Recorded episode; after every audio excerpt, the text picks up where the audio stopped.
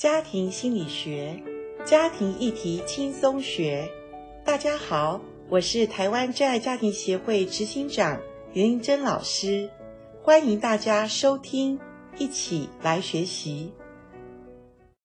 今天我们在节目当中再一次为大家访问到的是台湾真爱家庭协会的严玲珍副理事长，严老师您好。阿关您好，听众朋友大家好。严老师呢是我们青少年跟家长之间非常好的一个沟通桥梁哈，在经经过您的辅导之后，他们的冲突会不会比较降低，或比较没那么白热化？我想做父母的在青少年。特别初高中哈那个阶段时候，呃，父母真的是觉得孩子怎么不一样了？特别是如果高中的时候，在学校发生了一些状况，嗯，或者他不能再继续读书的时候，或者青少年有他的想法。现代的孩子非常有自己的想法，嗯，他可能不太想读一般的高中，嗯，他很想读一些所谓技术学校，或者他明明知道他喜欢的是什么，可是父母就硬要他能够读大学，哦，好，所以在这个冲突之下，我觉得只要父母愿意，呃，去倾听一下孩子他的想法，其实都是有可以解决的管道。有时候他们是可以讲出一些道理哦。没错，所以我觉得，而且现在不是士大夫的时代嘛，对，也不是说你读书大学毕业就好找到好工作。嗯。其实现在很多注重的是一种呃所谓专业或者创意，嗯，啊，或者就是说机器可以取代的，以后可能。都不会让孩子，呃，他会赚钱了，是，而是机器不能做的，譬如说创作的事，或者沟通的事，哈、哦，说服别人的事，其实都需要人去做的事。嗯，嗯。其实所以我觉得孩子在青少年他越来越了解自己的时候，我觉得父母真的要多一点了解我们的孩子。嗯、在我们开始继续谈之前呢，先来给大家做一个测验，请问你觉得你是一个上道的父母吗？如果一到十分，你给自己打几分呢？好，自己先心里默默的给自己打一个分数。我们今天呢，要来谈一谈怎么样是一个上道的父母哈。呃，我们反向思考啦，青少年觉得最不上道的父母是怎么样？最不上道的、啊，对，而且。就是常常觉得被控制，孩子会觉得掌控，对，就是孩子觉得我做什么都要你管，或者你保护我太多。嗯，其实青少年孩子也真的脱离儿童期，所以他不希望父母什么跟着他。嗯，其实小小五、小六，你有没有发现以前是带到，呃，小学的门口。那五六年级，他就说：“妈妈，你站在这里，这里下车就好了。”对对，不要再跟了哈。还有他喜欢，譬如说不一样，譬如说打个耳洞啊，哦、或者他想要做一些他想。现在他们要戴那个放大铜片啊，眼睛这样子。其实这些都还 OK 耶。可是我觉得父母如果在这些小事上跟孩子有一些争执，嗯、我觉得那就是。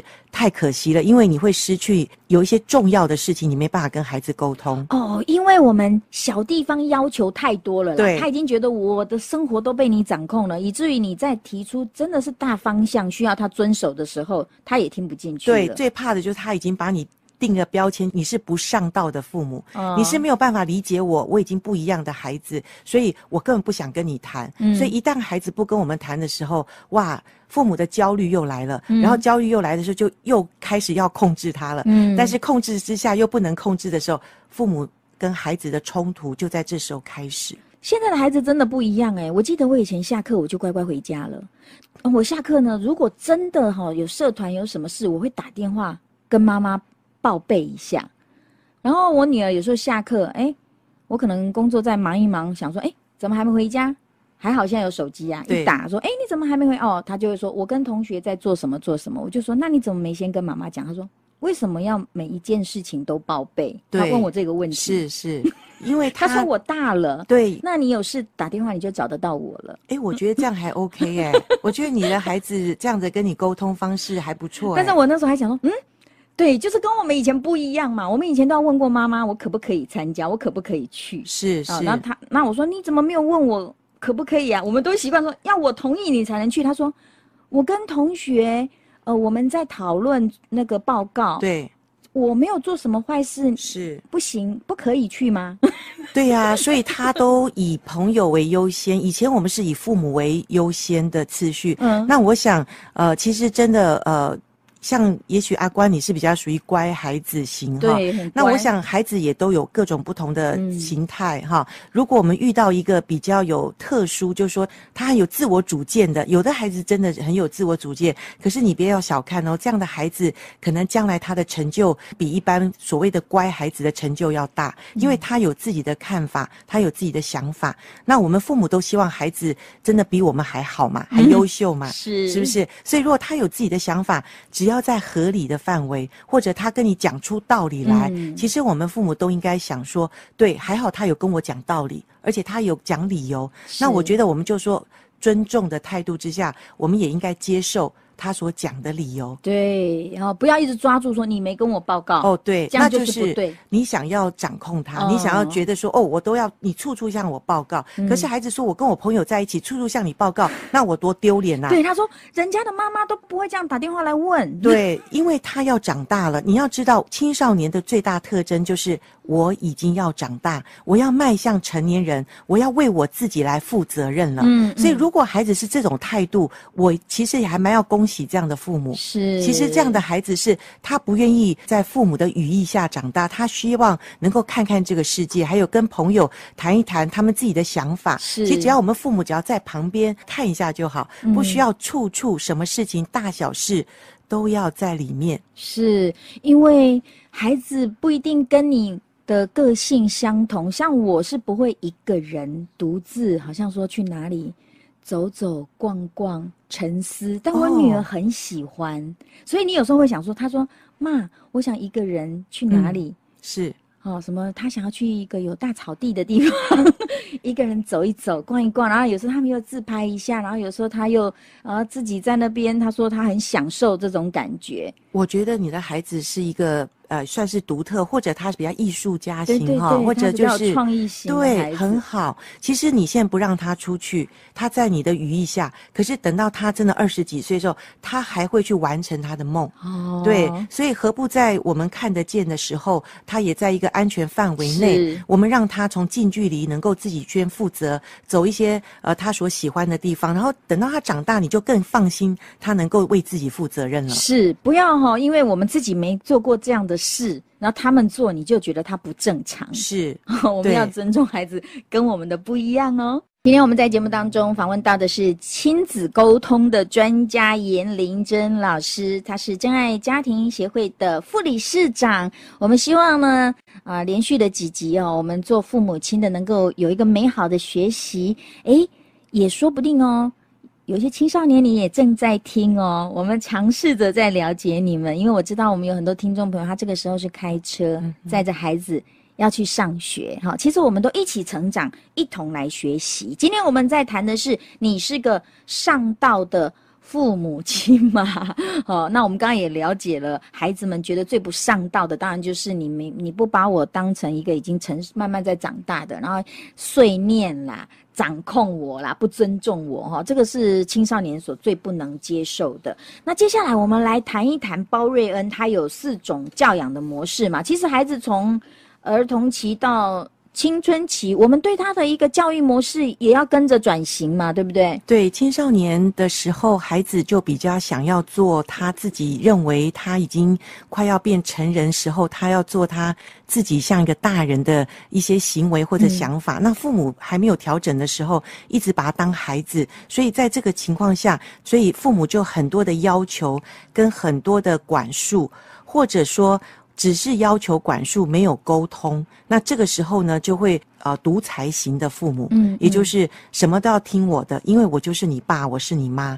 那其实我们都不知道，呃，孩子他有他的想法，所以在青少年的时候，呃，其实我们应该听听看他的想法，其实这个是很重要的，嗯，对，嗯嗯，才不会被孩子说你都是一个暴君，你都是一个权威的人物。其实我们在孩子比较小的时候，哈，我们比较是会。要求他的比较会是管束他的，其实青春期就不一样了。对，其实管束、要求、沟通，这些都是父母从小一直带孩子当中会有的东西。嗯，也不是说青少年我们就不要管束他，嗯，不要要求他。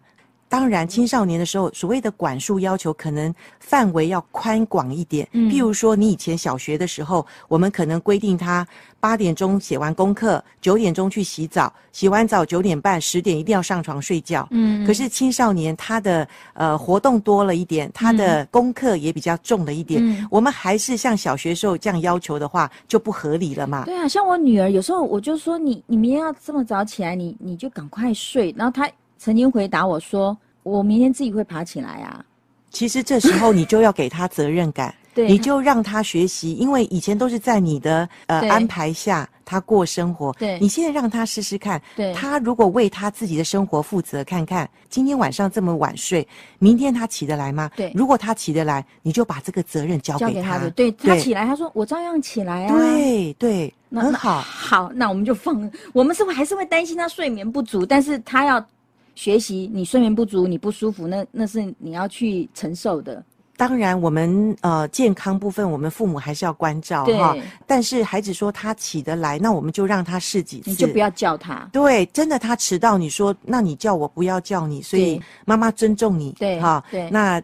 今天迟到被老师记一个什么东西的话，那很抱歉，我也觉得很难过。嗯，我为你一起感觉不，要幸灾乐祸，不要操他说，我就说吧。哦，这个就青少年就说你就是会 呃，就是看我好戏，扯我后腿。对，他就跟你站在敌对的立场。对，那我们就一。部分我们要去同理，用情感去同理他，哦，那另外一部分我们也让心里要暗自想说，那是你要的，所以我尊重你。嗯，那他学几次他就知道了。嗯，所以我觉得青少年父母有时候也要忍一下心。嗯，忍一下心就是让他在错误中学习。嗯，好，哦，有的时候小错误至少比他将来的大错误要能够弥补。是，或者他在学校老师说，诶，他功课怎么样，或者有什么变化的时候，让他几次可能考不好，嗯，或者有。什什么问题的时候，他自己说：“妈，下次要赶快叫我，或怎么样？”那是他自己做的决定。我们跟他一起来讨论。我觉得哈，我们要容许孩子在错误当中成长。好像犹太人的父母，他们是很不怕孩子犯错的。那我们台湾的父母，可能是在孩子还没犯错之前，我们一直一直防范，一直防堵，就是怕他们犯错。对，所以、哦、可是有时候人就是要在错误当中，他才会醒悟啊。没错，没有错。还有，这是在错误中，我们说正确的东西，我们也不太敢做决定。你有没有发现？嗯、我们现在的大人都呃叫我们做决定，有时候都东怕西怕，东想西想。可是。这就是我们小时候我们的父母，对我们父母太多的插手在我们成长过程中，所以我们的创意也不够。你看现在的孩子比较有创意，是因为他们有自己的想法。是，所以我们做青少年的父母，我们就是一个规范就好，嗯、就是在这个范围内，你尽量让他自己去做一些小小的决定。嗯，你就。尊重他，然后最后的结果让他自己先去做负责任。嗯，对，然后在后面你再跟他讨论。所以在青春期的这个阶段哦，我们呃在孩子面前的角色扮演，我们也要做一些调整啦。哈。在幼儿期啊、小学期啊，或孩子稍微大了一点的时候，我们父母的角色也要变化。幼儿期，我们就像是他的。好像是照顾他生活起居的保姆，对不对？对，没有错。在五岁之前，哈，我们所有的父母都需要。呃，管教孩子，严格的管他，因为像一个三岁孩子要随便过马路，我们一定是马上制止。一个呃两岁的孩子，他要去摸那个电线的插座，我们一定说那个会、嗯、会危险，对不对？所以五岁之前，我们的管束是严谨的，嗯，哈、嗯，不是就不是，是就是，很明确。可是我们说到了小学阶段，六到十二岁，那孩子呢？你发现那时候孩子都是怎么说？老师说，对，那时候上学了，对，所以那时候。我们同样父母要调整我们的角色，是我们要做他的老师，嗯，好，训练他作息时间，呃，功课都要按时交。那个时候就在训练他。其实这时候把他，这时候要建立哈，对，要建立习惯，好，把它弄好的时候，嗯，其实到了青少年的时候，他就像一个球场上打球的球员。那我们做父母的呢，我们就像那个教练，嗯，没有教练在。球员打球的时候，教练还跟着参与插下去打，对，帮他打。是没有办法。对、嗯、我们只能在球赛休息的中场，中场。对，我们就他会回到我们的身边，然后我们给他加个油或者警戒一下，告诉他哎怎么样怎么样规范一下、嗯。那下一次他要自己进场。你看教练都是简单给他几句话，是。有时候甚至只是拍拍他，是。有时候就是一个动作，动作对，话语不用多，哦、对，好，好啦，这个阶段当教练了，对，就是多一点的鼓励，加油，啊、嗯，在旁边让他还是知道你在他旁边的，啊、嗯，不是青少年父母就离开孩子哦，我们还是依然的十八岁之前，父母都有责任是守着孩子在他旁边，只是我们不是一步一趋的在他旁边跟着他了，而是给他保持距离。以测安全，你你也安全，他也安全，双方都安全哦。对，下一次啊，我们要谈一谈我们怎么样，呃，走出原生家庭的模式，用一个孩子可以接受的方式来教养他们，来爱他们，还有跟青少年沟通要特别注意什么事情哦。大家敬请期待，谢谢严老师，谢谢，拜拜。